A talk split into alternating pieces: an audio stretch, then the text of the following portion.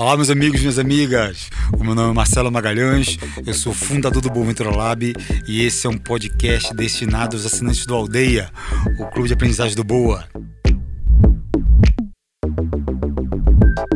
Hoje nós estamos aqui para tratar da primeira parte do livro Oportunidades Exponenciais.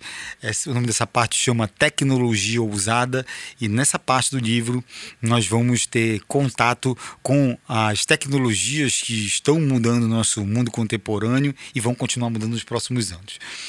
Agora nós vamos falar sobre o primeiro capítulo desse livro, é, que chama Adeus Pensamento Linear, Bem-vindo Pensamento Exponencial.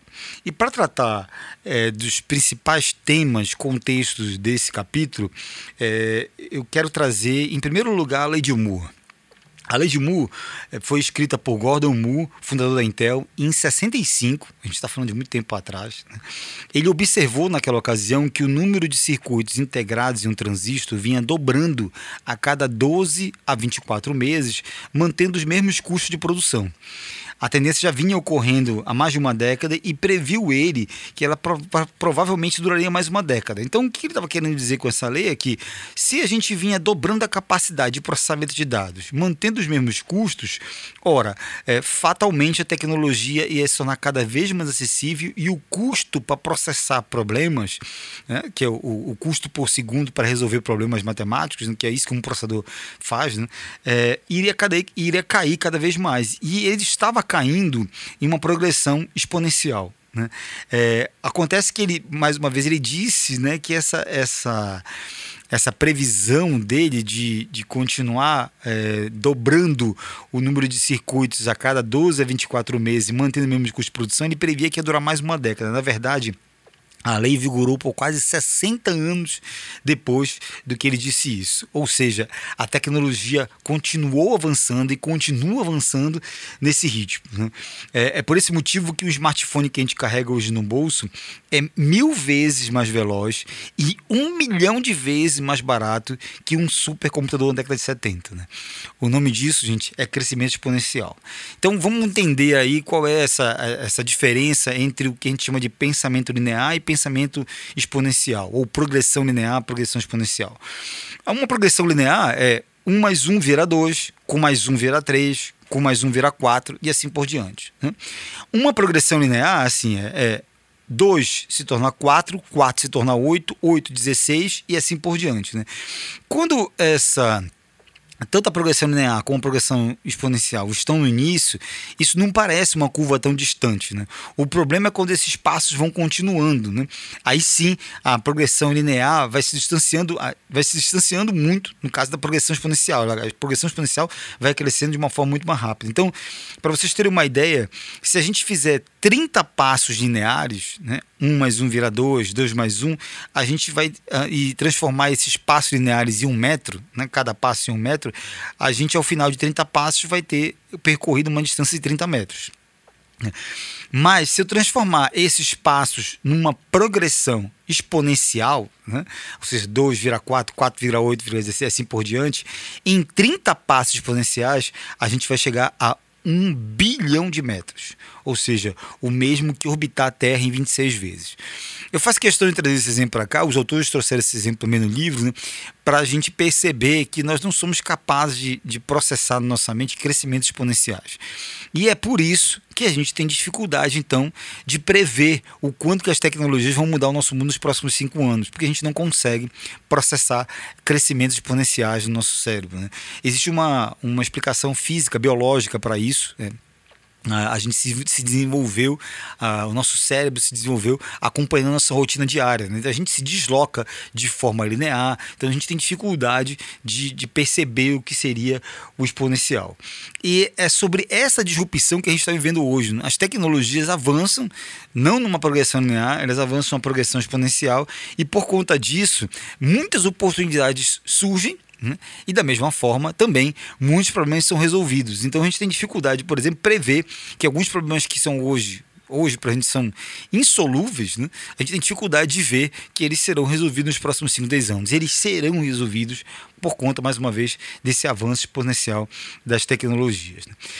E aí, os autores então trazem um modelo muito interessante para explicar o momento que a gente está vivendo hoje o que, que diferencia o momento que a gente está vivendo hoje de quando a, a, tecnologia ou a informática né, passou a fazer parte da nossa vida? Vamos, vamos trazer ele para a década de 80, 90, quando o computador pessoal chegou nas nossas residências. Né?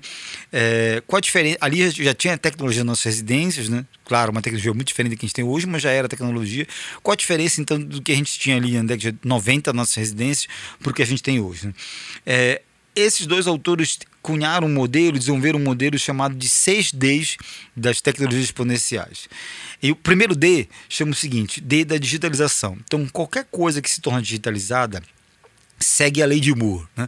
portanto adota a lógica de crescimento exponencial. Então uma formação digital, uma informação digital é fácil acessar, compartilhar, distribuir. Isso promove o desenvolvimento humano numa velocidade exponencial, né? uma vez que as bases dos nossos aprendizados ou do nosso aprendizado é a troca de informações e conhecimento uns com os outros. Né? Então a digitalização acelerou esse processo. Né? Esse é o primeiro D dessas tecnologias. O segundo D é decepção, crescimento disfarçado. O que quer dizer isso? Qualquer no começo de qualquer inovação, é, é, ela pode parecer decepcionante, porque ela está crescendo ali né, de forma devagar, né, e a gente acha, então, a gente tem dificuldade de ver mais uma vez esse crescimento muito acelerado. Então, toda tecnologia ali no início, ela, ela parece decepcionante. E isso induz, então, a gente ter dificuldade de, de, de, enxergar o potencial total, o máximo daquela tecnologia. Né? Isso aconteceu, por exemplo, com fotografia digital. Né? Eu mesmo, quero compartilhar com vocês aqui, que cheguei a ter a minha primeira câmera fotográfica digital era com um disquete. Né? É, isso tem muitos anos atrás, muitos mesmo. E era muito decepcionante. A, a qualidade era um disquete 3,5 que a gente tirava da, da máquina, colocava, inseria no computador, e a, a foto tinha uma qualidade péssima. Né? Já era legal porque a gente não precisava gastar revelando foto. Né? Antes dessa máquina a gente revelava fotos, escaneava para colocar nos sites internet e depois essa máquina a gente não precisou mais é, revelar para digitalizar para levar para os sites internet, mas a qualidade era péssima. Né? Então a gente tinha dificuldade de imaginar naquela ocasião da câmera fotográfica digital com disquete né, que as câmeras digitais fossem um dia suplantar as câmeras analógicas em, em qualidade. Né? Então é disso que se trata. Toda tecnologia no início passa por essa fase que é chamada de decepção. Né? É, então, se a gente, por exemplo, imaginar uma tecnologia hoje que vê esse estágio, um dia desse, eu quero trazer um fato para vocês, um exemplo. Um dia desse eu vi um amigo meu dizendo que preparou toda a sala da casa dele e alugou um show ao vivo de uma banda de rock que a gente gosta muito via stream. Né? É, assim que ele comentou isso comigo, eu achei aquilo decepcionante. Né? Poxa, pensei, pensei comigo, nunca que assistir um show ao vivo via streaming vai substituir a emoção de ir para um show, né? de estar tá lá com a plateia, né? de, de cantar junto, né? aquele calor da, da emoção de, de um, um show de rock pode só ele mesmo pode transmitir. Mas essa coisa da gente imaginar que um show de rock é, via streaming nunca vai ser igual a, a um show que a gente vive, é provavelmente porque essa tecnologia vive esse estágio de decepção. A gente não consegue imaginar, sei lá, no futuro, né, a realidade virtual né, na nossa sala, é, uma banda inteira projetada na nossa sala e de repente um som com uma qualidade que permita a gente ouvir pessoas que estariam ali ao redor da, da, né, da plateia.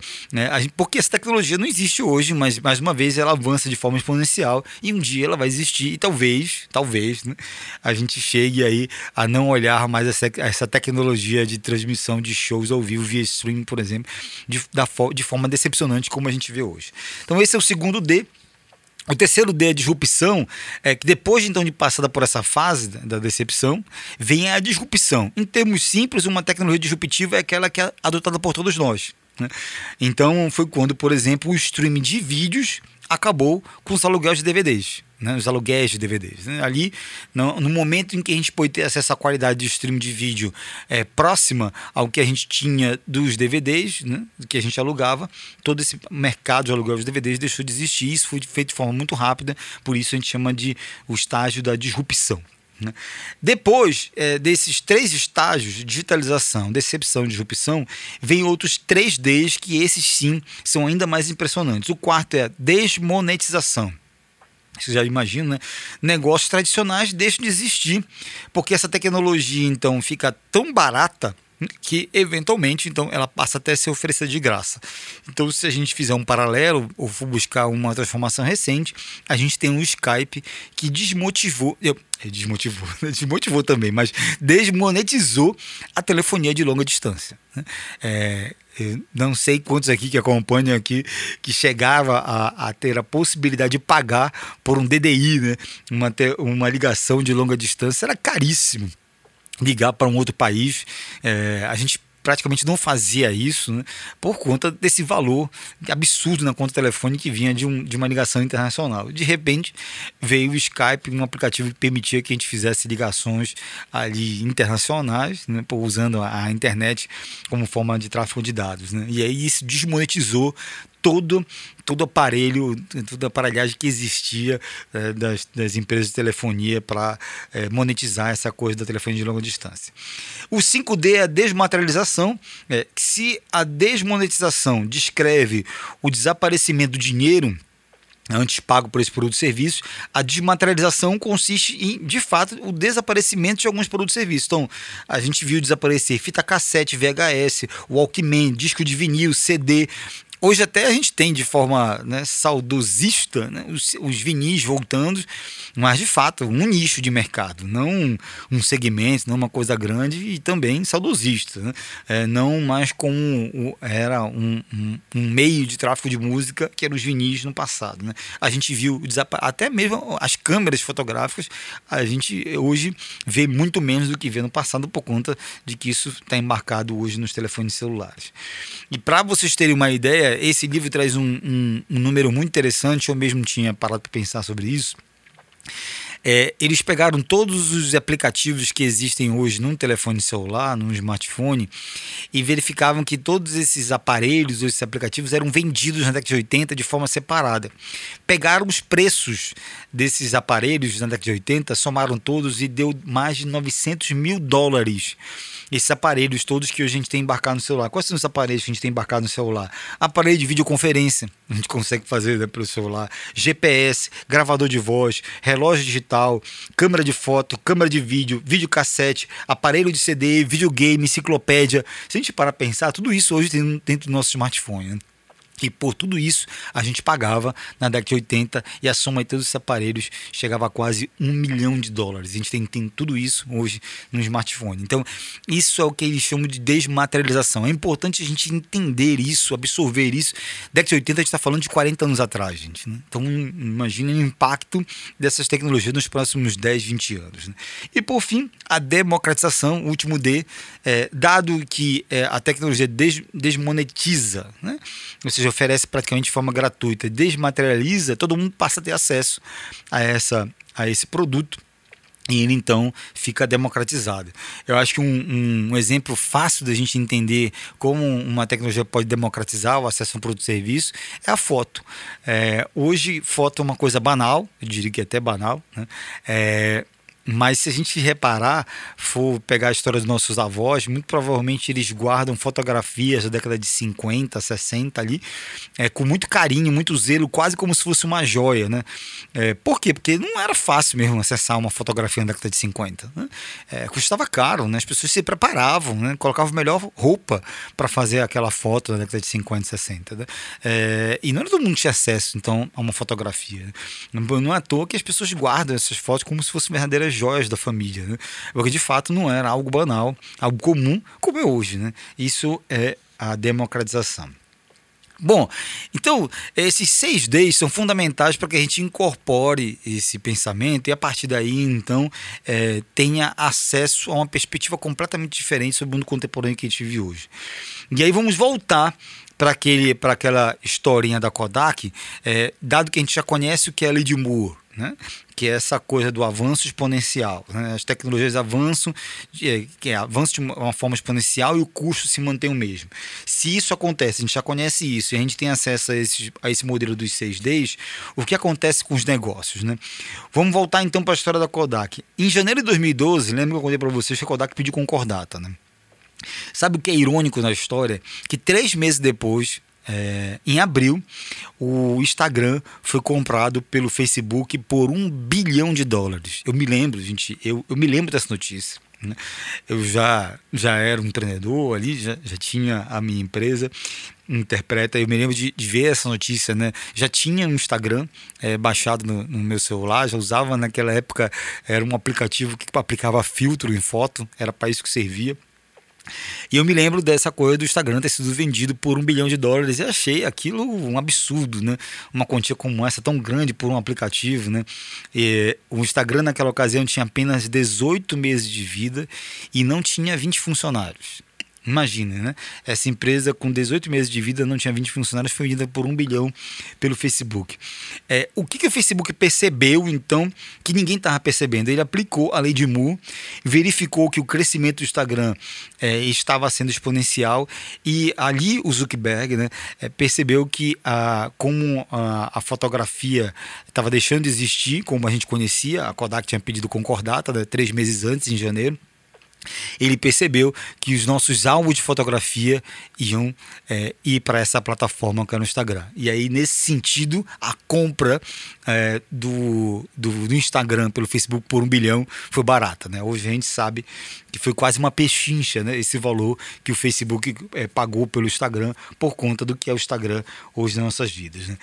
E, mais uma vez, eu, eu sempre gosto de e vou fazer isso ao longo desses episódios, coisa que o livro não faz, trazer para o contexto local. Quando a gente é, tem acesso a esses números, esses exemplos, a gente fica pensando, mas isso é coisa de quem trabalha com app, com aplicativo, é, não se aplica à minha empresa. Eu vou trazer um, um exemplo para vocês. O Nizanguanage, que é um publicitário conhecido brasileiro, muito conhecido brasileiro, é, num podcast que eu vi dias atrás, ele contou uma história muito interessante. Quando ele leu o livro Organizações Exponenciais que é de um autor que também fundou a Singularity University, é, junto com o Peter Diamond, é outro autor, o professor Salim Ismail, é, mas que também trata do mesmo contexto, né, é, dessas oportunidades exponenciais que existem hoje por conta dessas tecnologias.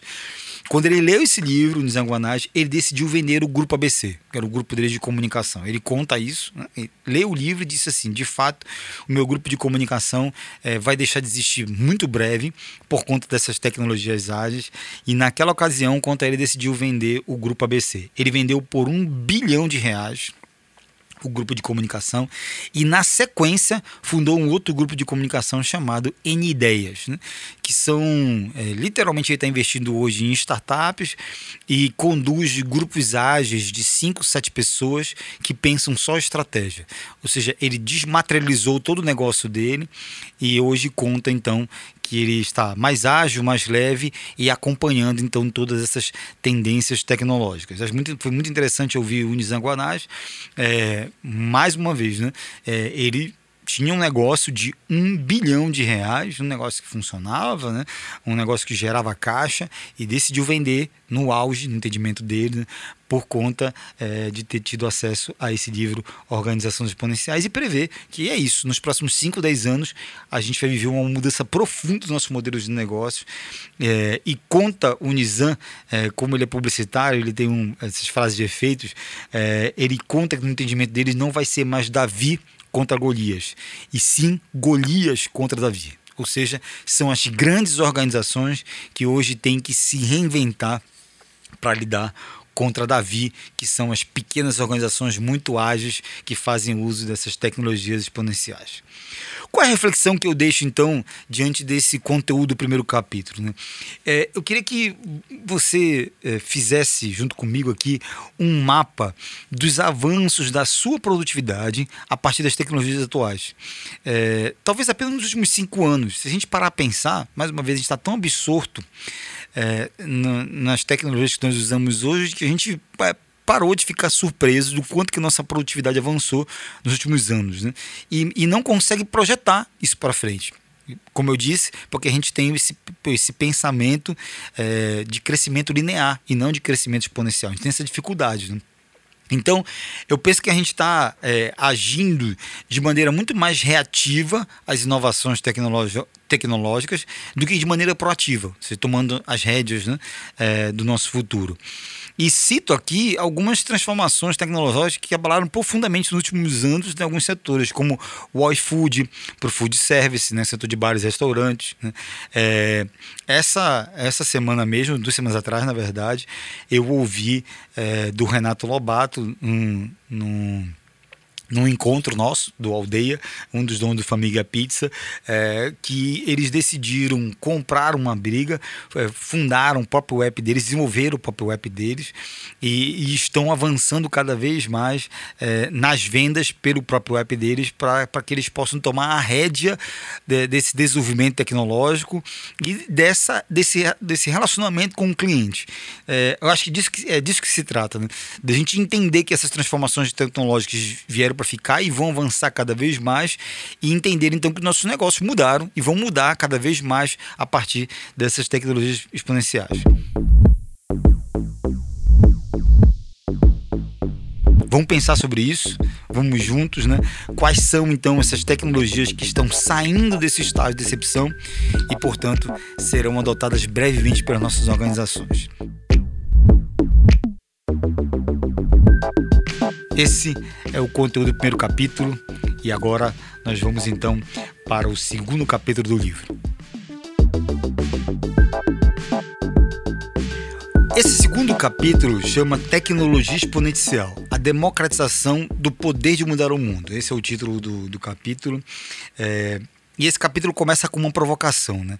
Por que, que mesmo presenciando toda essa evolução tecnológica, a gente não percebe enquanto elas, essa, essa, essas inovações tecnológicas estão crescendo e a gente então possa adotar essas tecnologias no momento mais oportuno? O que está por trás dessa nossa incapacidade de perceber esse avanço tecnológico? E aí tem um modelo que os autores trazem muito interessante. O modelo não foi desenvolvido por eles, foi desenvolvido pelo Gartner Group, chamado Curva Hype. É, e essa curva hype é uma curva que mostra como a tecnologia é, funciona e como a gente vê, ou, ou, quer dizer, como funciona o avanço dessa tecnologia e como a gente percebe esse, esse avanço. Essa curva é formada por cinco estágios. É claro que é muito mais fácil ver ela né, visualmente. Aqui eu vou narrar essa curva. Mas basicamente é o seguinte: que, vamos imaginar uma tecnologia sendo lançada. Então, assim que ela é lançada, é, obviamente ela começa a ganhar impulso. Vamos pegar aqui uma tecnologia, é, por exemplo, fotografia digital. E assim que ela é lançada, é, ele, o, o Gartner Group chama que acontece, o segundo estágio é um pico das expectativas exageradas, ou seja, as pessoas começam a imaginar um monte de coisas com, essas, com essa nova tecnologia, um monte de utilidades, só que a, a, a nossa expectativa cresce numa velocidade mais rápido do que do desenvolvimento tecnológico. Então a gente se frustra. É porque a gente já começa a imaginar, era eu usando lá a máquina digital com um disquete 3,5, né? Começava a imaginar um monte de coisa, mas ficava frustrado porque a qualidade não era boa. Quando eu me lembro naquela ocasião é, que a gente foi fotografar um, um candidato a. Não lembro qual era o cargo eleitoral, político, é, e, e aí ele estava fazendo uma, uma foto né, em câmera analógica para depois digitalizar. É, e a gente ficou frustrado porque a, a, foto com a nossa câmera digital nunca consegui aquela qualidade. Esse depois então de desenvolver esse pico exagerado né, de expectativa, a gente literalmente vai para o que eles chamam de vale da, vale da desilusão. Não, a gente fica frustrado, né? Poxa, essa tecnologia, fotografia digital prometia uma coisa muito bacana, mas nunca vai ser, vai substituir a fotografia analógica. Aí, esse momento vale da desilusão é muito interessante, porque a gente fica com essa percepção de que a tecnologia não vai mudar a nossa vida, só que a tecnologia continua evoluindo, né? ela continua sendo aperfeiçoada. E é aí que entra a oportunidade. Depois desse vai da ilusão, ela entra no outro estágio chamado rampa do esclarecimento. A tecnologia já está muito mais evoluída. Aí nessa rampa do esclarecimento, que é o quarto estágio, a gente começa a adotar. Então, é como nas câmeras digitais, a gente começou a comprar elas e começou a tirar foto como a gente tira hoje, né? muito onde tem nos smartphones. Né? A gente comprava câmera digital para sair fazendo foto de tudo que é momento da nossa vida. Né? Né? Isso a gente chama, chama que entra na rampa de esclarecimento e depois disso vem o último estágio que é o planalto da produtividade, que aí essas tecnologias já viram até negócios, né? De fato, muitos negócios foram desenvolvidos a partir dessa coisa da fotografia digital. Então, o que, que eles argumentam, os autores desse livro, né? o Peter Diamond e o Steve Cotter? Que muitas tecnologias estão hoje nesse estágio do vale da desilusão. Elas estão prontas para entrar na rampa de esclarecimento, prontas, portanto, para serem descobertas por nós empreendedores, pela nossa comunidade e se tornarem novos negócios. Então, é, é, a gente vive um momento muito oportuno, por isso repito, esse livro é para ser lido hoje, não é amanhã, por conta é, dessas tecnologias viverem esse momento. Né? É, então, acho que é, existem muitos outros exemplos eu poderia dar aqui. O, o PC foi um deles, né, como do pessoal. É, na década de 90, quando ele chegou nas nossas casas, ele era caríssimo. Eu me lembro que eu tive um desses na, na minha casa, acho que alguns de vocês devem ter visto em empresas, né? ou mesmo nas suas casas, eventualmente, quem pôde ter acesso a um computador na década de 90. É, e a gente basicamente usava para processar texto. Era isso, no máximo uma planilha Excel e pouca gente usava isso naquele momento. Então se gastava muito dinheiro para comprar um computador que fazia a função da máquina de escrever.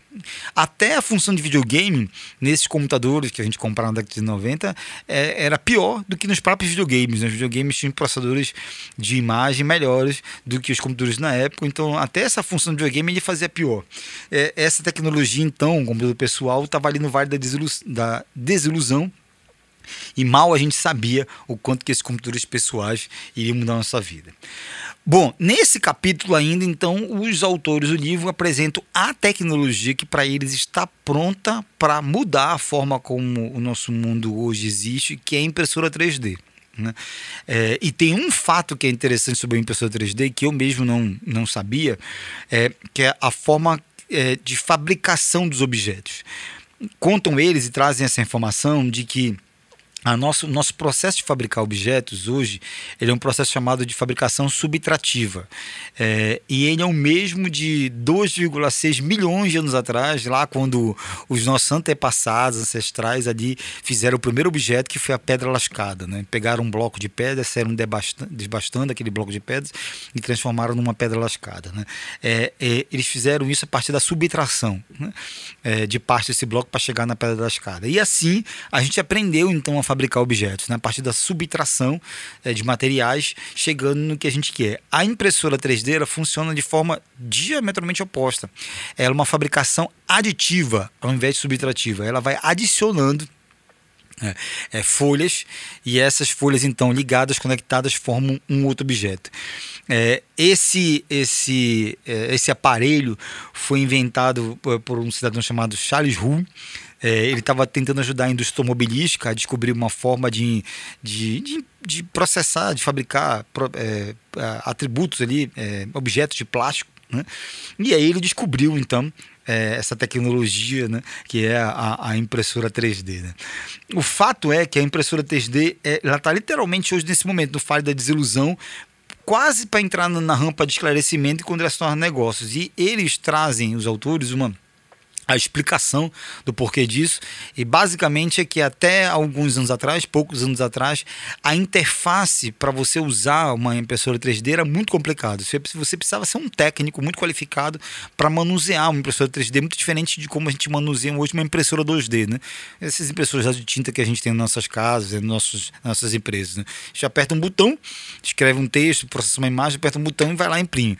As impressoras 3D para manusear elas, é, as interfaces eram muito complicadas e elas também não imprimiam em, em muitos materiais, imprimiam em poucos materiais. Então, esses problemas foram solucionados nos últimos anos, Segundo eles, a interface está muito mais amigável, hoje fica cada vez mais amigável, e aí a gente vai poder construir de tudo, já constrói de tudo, né, hoje com as impressões 3D, e vai poder literalmente construir tudo. É, existem hoje clubes, para vocês terem uma ideia, nos Estados Unidos, comunidades inteiras reunidas em sites de internet construindo seus próprios carros tudo com impressora 3D. Então, é, o que vem por aí, o mundo que vem por aí a partir dessa tecnologia da impressora 3D é um mundo muito diferente do que a gente vive hoje. Já existe, na verdade, já hoje a gente já vive essas transformações, talvez a gente não perceba, mas É, vou citar só uma inovação tecnológica agora que mudou muito o mercado na, na, na área médica, na área odontológica.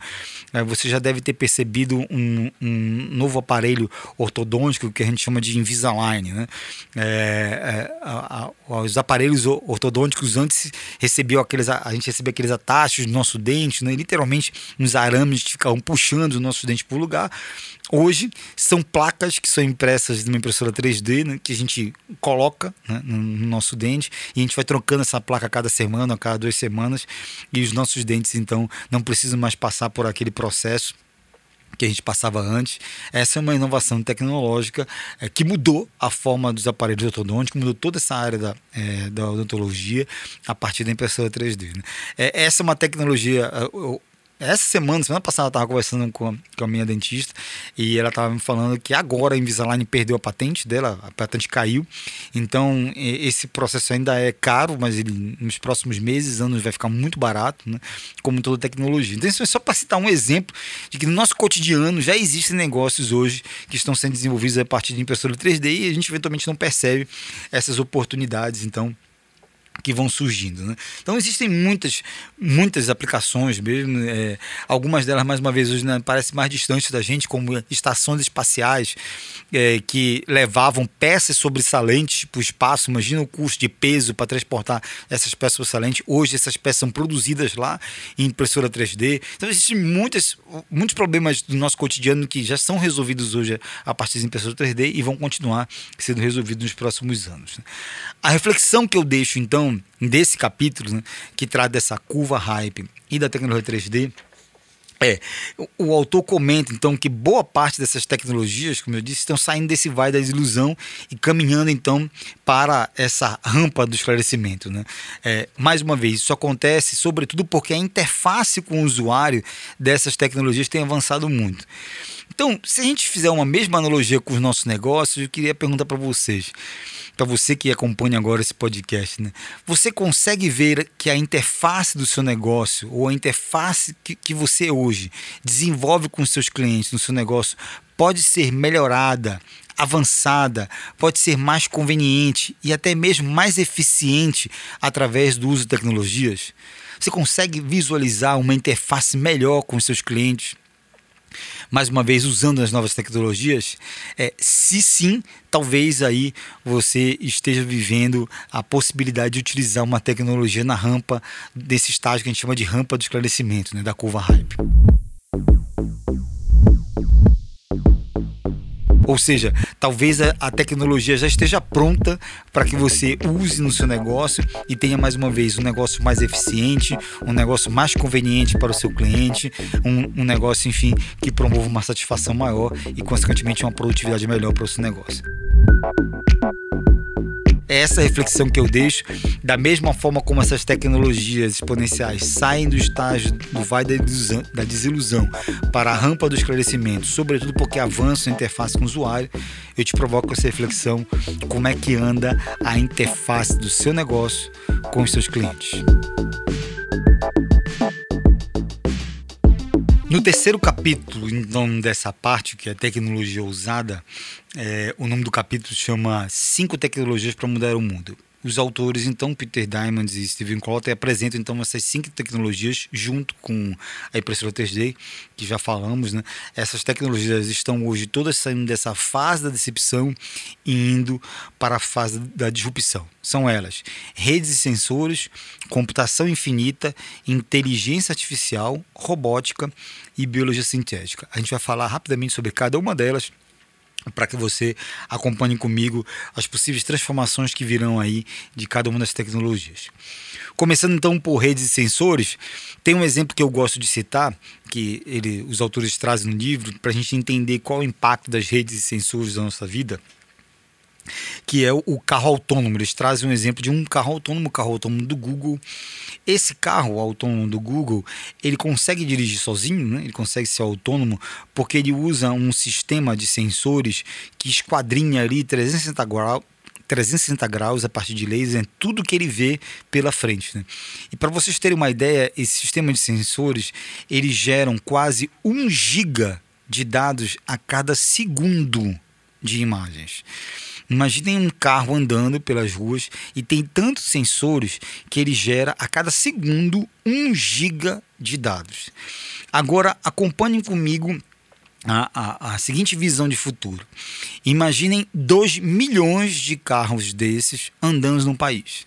Você acha que é muito? Para vocês terem uma ideia, 2 milhões de carros representam apenas 1% da frota registrada nos Estados Unidos. Né?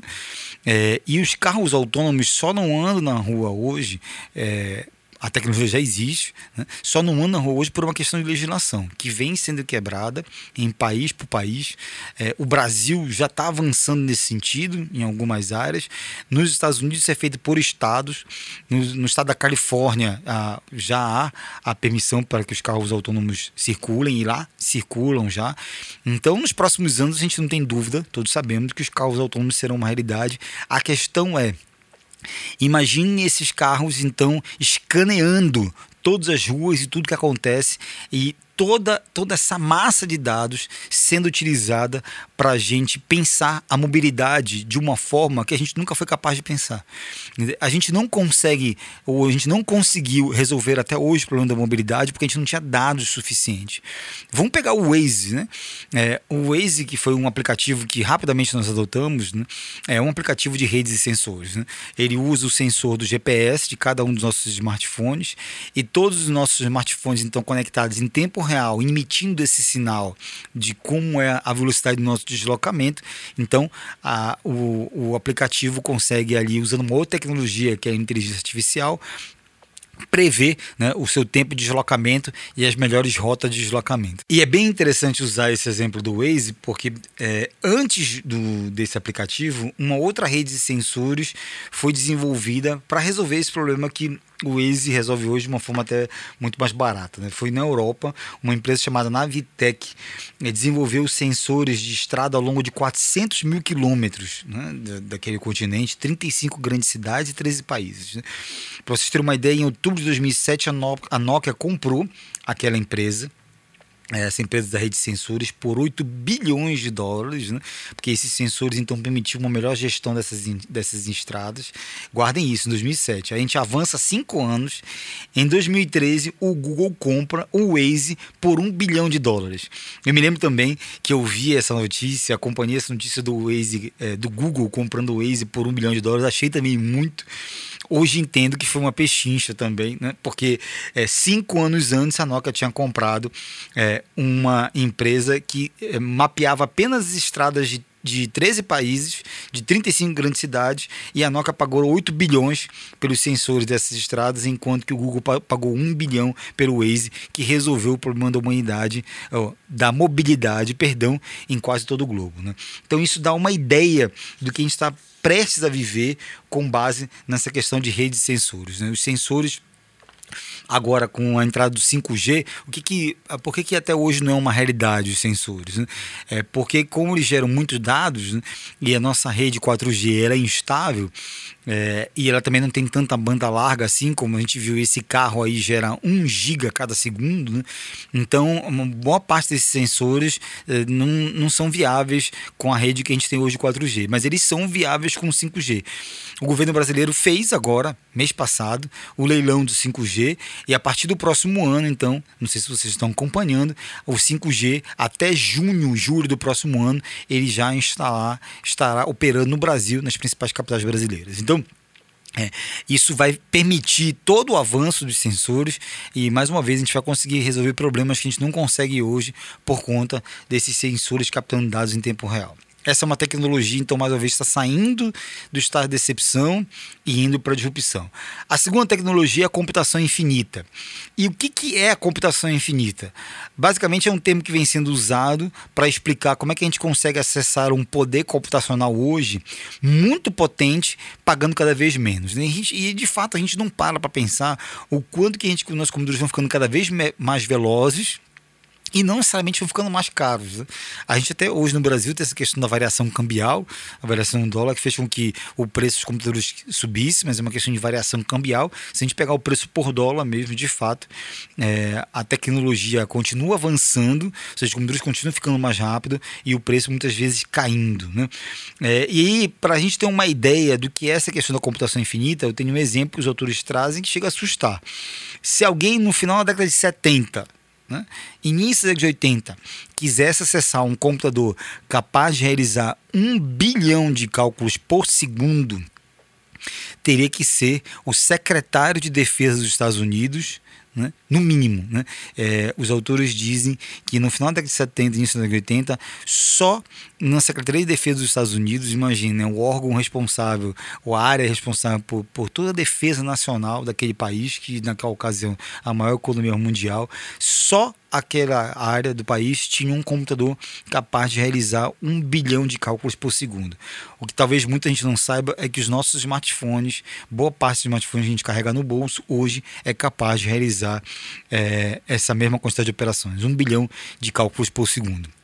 Acho que isso dá uma, uma dimensão para a gente do quanto que a tecnologia avançou nos últimos anos. E isso é chamado de computação infinita. Né? É daqui que vem a frase que eu citei no episódio passado, né, do Carl né, dizendo que a gente vem tratando a computação como um recurso precioso, quando na verdade é um recurso abundante. Né? O que a gente precisa, então, é saber o que fazer com essa tecnologia quer dar, quer entender o que é o exemplo, por exemplo, da, da tecnologia infinita, em computação a gente chama isso de força bruta. Né? Força bruta é a capacidade, então, é, que um, o computador tem de resolver problemas é, que não seja a partir de uma maneira sofisticada. Vou dar um exemplo para vocês, que é um exemplo até é, histórico. Né? É, se você, quem, quem se interessa por história, tem um, um filme muito bacana que eu indico, chamado O Poder da Imitação é, que é um livro que conta a história do Alan Turing.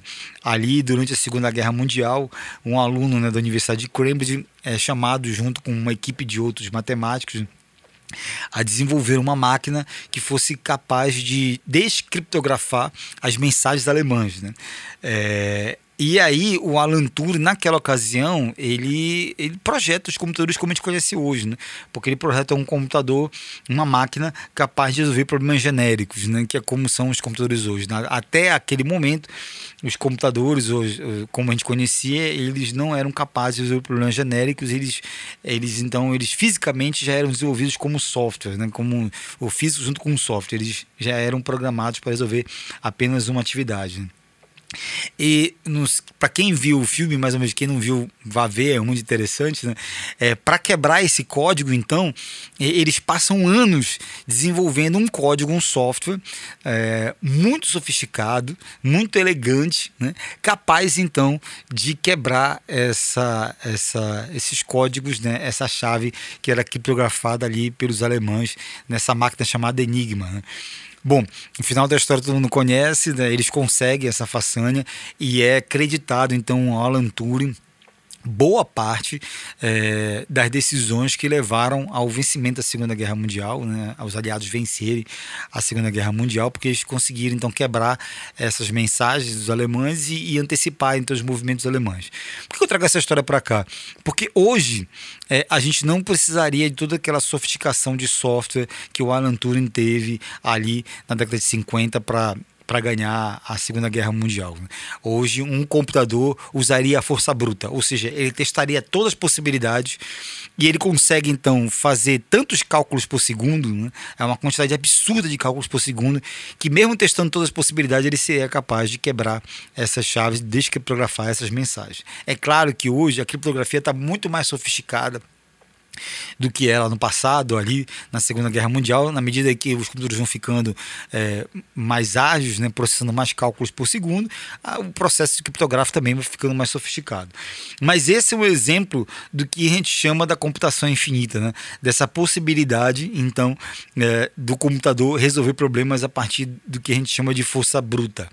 E é aí, é, meus amigos, eu vou dar um último exemplo do que vai ser isso nas nossas vidas até hoje, para você usar um computador, você necessariamente usa um software que é, foi programado por alguém, um software que manda instruções para a máquina dizer o que ela tem que fazer. O que vai acontecer com o avanço do que a gente chama de computação infinita? Na medida em que a inteligência artificial avança também a inteligência de linguagem falada, né, é, você não vai precisar mais aprender a programar um computador para que ele faça alguma coisa para você. Né? Então, até hoje, só as pessoas muito especiais, né? as pessoas que têm esse dom de falar a linguagem do computador, de programar um computador, são capazes de ter acesso a esse universo. O que vai acontecer com a computação infinita é que eu vou dar ordens é, para o computador, ordens faladas mesmo, a inteligência artificial vai entender isso e ela não vai precisar desenvolver é, um código sofisticado, um programa sofisticado para é, é resolver aquele problema que eu estou passando para ela. Ela vai usar força bruta ou vai poder usar a força bruta e vai retornar a resposta que o desejo espera. Então, nos próximos anos a gente vai ter acesso a isso. Isso é chamado de computação infinita. Mais uma vez, essa tecnologia está saindo do estágio da desilusão ou da decepção indo para o estágio disruptivo. A terceira tecnologia é a inteligência artificial. Acho que ela já está muito presente nos nossos dias. A gente pode passar mais rapidamente por aqui, a gente já consegue, acho que já vê de um modo geral o impacto disso. Né? O interessante é que a gente, na década de 60, a gente é, teve ali o Arthur Clarke é, escrevendo o livro que deu é, origem ao filme 2001, Uma Odisseia no Espaço. Né? Para quem viu o filme se lembra, né, tinha uma inteligência artificial, que era o Hall, dentro de uma nave, né, que era ali, tinha apenas um astronauta nessa nave, e esse astronauta conversava com o Hall dava ordens para o Hal e o Hal comandava ali a nave, né? O curioso é que é, muitos de nós provavelmente vimos esse filme é, quando éramos adolescentes, quando éramos criança, enfim, ou mesmo agora revendo esse filme e hoje a gente tem na nossa casa o podemos ter acesso, quem não tem pode ter acesso, a Alexa, né, que é a IA, né, a inteligência artificial da Amazon. Né? É um, um aparelho pode controlar nossa casa, que pode estar conectado com a música, com os aparelhos eletrônicos, com os eletrodomésticos, que pode ligar, desligar, enfim, a gente pode dar ordem para Alexa é, da mesma forma que o personagem do filme 2001, Odisseia do Espaço, dava ordem para o Hall e ele comandava a nave. É muito interessante a gente ter essa perspectiva do que era a ficção científica, a linha do 60. Hoje a gente tem como realidade na nossa casa é, experimentem comprar uma Alexa para casa de vocês e, e mostre para uma criança. Ver como é que a, a, criança se diverte e consegue ver infinitas possibilidades ao se relacionar com uma inteligência artificial como essa. Né?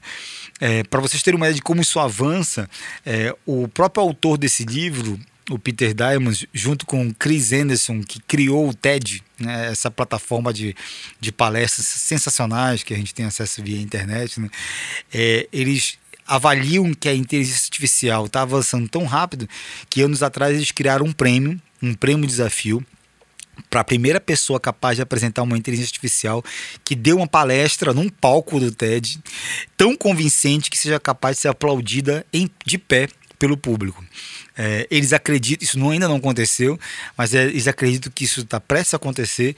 Uma inteligência artificial, então, que mais uma vez não vai apenas responder é, as o nosso acesso a informações, mas vai ser capaz de ter essas outras inteligências, capaz de compreender uma piada, capaz de ser sarcástica, capaz de, de contar uma piada, capaz de fazer a gente rir. É, e segundo os estudiosos, isso está muito próximo. Quem trabalha com inteligência artificial isso está muito próximo de acontecer e existe até uma data. Segundo quem estuda essa tecnologia, é, a data é até 2029. Até o final dessa década, a gente deve ter uma inteligência artificial dotada do que os estudiosos chamam de habilidades emocionais. E aí sim, a gente vai ter mais uma vez uma série de outras transformações nos nossos mercados, porque muitas atividades que a gente faz hoje no setor de serviços vai ser suplantada, como já está sendo suplantada pela inteligência artificial. A gente já sabe, a gente tem contato muitas vezes com robôs que atendem a gente, robôs de grandes lojas varejistas, robôs de, de grandes bancos, e muitas vezes a gente tem dificuldade de, de é, discernir de quem está do outro lado, se é um robô ou se é uma pessoa. Isso já faz parte do nosso dia a dia e, mais uma vez, essa tecnologia está saindo do estado de decepção e indo para o estado da disrupção e isso, mais uma vez, então, vai trazer novas oportunidades de negócios, oportunidades exponenciais. A terceira tecnologia é a robótica, também já muito conhecida por nós, que tem só uma história que eu gosto de contar, é, que eu gostei muito de ler nesse livro, que trata é, de corrida de camelos. No Oriente Médio, as corridas de camelos é, são um esporte tradicional, um, um esporte é, muito bem quisto. A, acontece que, na medida que esse esporte vai ficando mais competitivo, os jockeys foram ficando cada vez mais leves, né? é, para que então as corridas, claro, é, fossem ainda mais acirradas. Né? É, só que nesse, nessa busca por jogos cada vez mais leves, os jogos começaram a ser substituídos por crianças. E aí, é claro que isso é, não foi bem aceito, né? e, e, hoje os jockeys, já há algum tempo, mas hoje os jockeys é, nas corridas de camelo no Oriente Médio são robôs. Né? É, eu, eu, tive acesso a esse exemplo no livro, eu até achei que a história era tão fantástica, eu até achei que, que, que não fosse assim. Fui dar um Google né, e vi vários vídeos no YouTube, várias fotos que mostram então, assim, corridas de camelos com jocos robôs. E os jocos então têm cerca de 30 centímetros, são bem leves, 2 a 3 quilos, mas possuem braços articulados né, para segurar as rédeas e o chicote ali. E eles até é, falam, né? É, recebem ordens é, por meio de octalkers, né? ligados com, conectados com os donos do, do, do desses jockeys robôs. Né? É, é, essa história acho que é muito interessante porque é, mostra uma possibilidade do que será a robótica. Né? Também muitos negócios é, passarão, passarão para um outro estágio, um estágio disruptivo a partir dessa tecnologia que está saindo desse estágio da decepção e indo para o estágio da disrupção. E por fim, a quinta e última tecnologia que de fato é muito assustadora é a tecnologia do DNA, a tecnologia genômica ou da biologia sintética. Né? E aqui tem um, um, fato que é muito interessante né, do, avanço exponencial dessa, dessa tecnologia. Em 1995, é, não tem tanto tempo assim, está falando de algumas décadas atrás, né? é, um, o Instituto Nacional de Saúde norte-americano estimou que seriam necessários 50 anos e 15 bilhões de dólares para sequenciar o primeiro genoma humano, né? em 1995, guardem aí.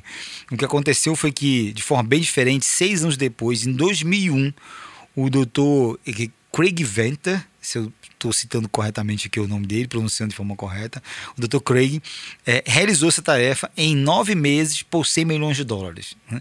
É, e o, o, que que, mais uma vez, né, o que, que faz com que um, um Instituto Nacional de Saúde norte-americana é, seja capaz de errar tão feio numa previsão? Né? Ele disse que eram seriam necessários 50 anos, 15 bilhões de dólares. Né?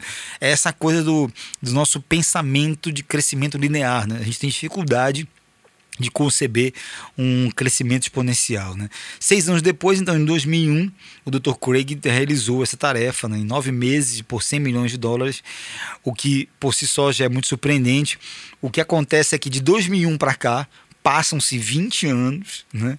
e hoje todos nós podemos ter acesso a um, a um, exame né, de sequência do nosso genoma, do nosso DNA, pagando coisa de mil dólares. Né? Então, mais uma vez, né, é, saiu de 100 milhões de dólares para sequenciar o primeiro genoma humano e hoje todos nós podemos ter acesso ao sequenciamento do nosso genoma, do nosso DNA, por coisa de mil dólares. Né? Isso é uma tecnologia que mostra bem claramente um avanço exponencial e a partir daí, né, muitos outros problemas serão solucionados a partir dessa coisa do tratamento das células tronco. Para vocês terem uma ideia, também o autor desse livro, né, o Peter Diamond, que, que gosta de investir em empresas de tecnologias exponenciais, fundou uma outra empresa chamada Human Longevity, né, que é uma humanidade longeva, numa tradução mais literal aí, e o que essa empresa tem por missão é transformar os 100 anos nos novos 60. É, eles acreditam, então, que com o avanço exponencial dessas tecnologias e, da, e das terapias de células-tronco, a gente vai viver mais de 100 anos e mais. Vai viver com a saúde de uma pessoa de 60 anos das décadas passadas. Né? É, bom, acho que de diante de todas essas tecnologias é inevitável que a gente se sinta até um pouco confuso, né? um pouco assustado diante de tanto avanço tecnológico. E eu queria então é, que vocês todos acompanhassem comigo algumas reflexões. Acho que a primeira delas é que isso é inevitável, o avanço exponencial de todas essas tecnologias. E a segunda, dado que isso é inevitável, né, qual vai ser o impacto disso no nosso negócio? Eu quero trazer para vocês um exemplo. Eu sou pesquisador de mercado Acho que muitos aqui que acompanham esse podcast sabem disso, eu já, eu já, é, já compartilhei isso aqui. É, eu queria trazer para vocês um exemplo desses possíveis avanços. É, vocês sabem como é feito até hoje estudos na área da medicina, portanto, como avança nossa saúde? É, literalmente, estudiosos médicos, cientistas médicos, é, é, coletam dados de milhares de pacientes, um estudo é, que vai para journals, né, revistas internacionais de medicina, são estudos que ouvem ou acompanham a vida de milhares de pacientes. Então, eles de fato ouvem milhares de pacientes, entrevistam, coletam dados com questionários, dados observacionais, coletam ali dados de, respostas, tratamentos. Literalmente é assim que são feitos hoje os estudos para os nossos avanços na nossa saúde. Né? Imaginem que amanhã, já já, a gente vai ter uma série de sensores conectados no nosso corpo hoje já existem, né? como relógios, é, camisas que monitoram o nosso suor, enfim, uma série de, chamam de wearables, né? vestíveis, é, instrumentos vestíveis, sensores vestíveis que vão monitorar o nosso corpo em tempo real que possibilitarão então o avanço, por exemplo, de uma série de estudos é, que vão ser realizados em um tempo muito mais ágil e, consequentemente, a gente vai ter um avanço na medicina que a gente não consegue conceber porque a gente não tinha essas possibilidades. A gente fazia estudos numa velocidade muito diferente no passado do que a gente vai fazer no futuro. Então, é, muitos negócios, mais uma vez, é, serão mudados, serão transformados por essa tecnologia e vale a pena que, mais uma vez, a gente faça essa reflexão de, nos nossos negócios, quais são as tecnologias dessas citadas que estão saindo desse estado de decepção, indo para o estado da disrupção, podem transformar as nossas vidas. E, e a última reflexão, que acho que é, quem está acompanhando agora esse podcast, não leu o livro, está ouvindo primeiro aqui o podcast para depois de ler o livro, né? Fica esse sentimento né, de, meu Deus, será que eu estou preparado né, para esse novo mundo? Né? Eu, eu fiquei assim também, uh, fiquei muito ansioso ao ler esses capítulos e inevitavelmente esperava já, que é o caso dos autores, que os próximos capítulos tratassem então de como é que então nós podemos utilizar todas essas tecnologias, como é que a gente pode preparar a nossa mente para ver essas tecnologias de modo geral. E é disso que vai se tratar então a próxima parte do livro, o nosso próximo episódio. Bom, o meu nome é Marcelo Magalhães, sou fundador do Boventura Lab e esse podcast é destinado aos assinantes do Aldeia, o clube de aprendizagem do Boa.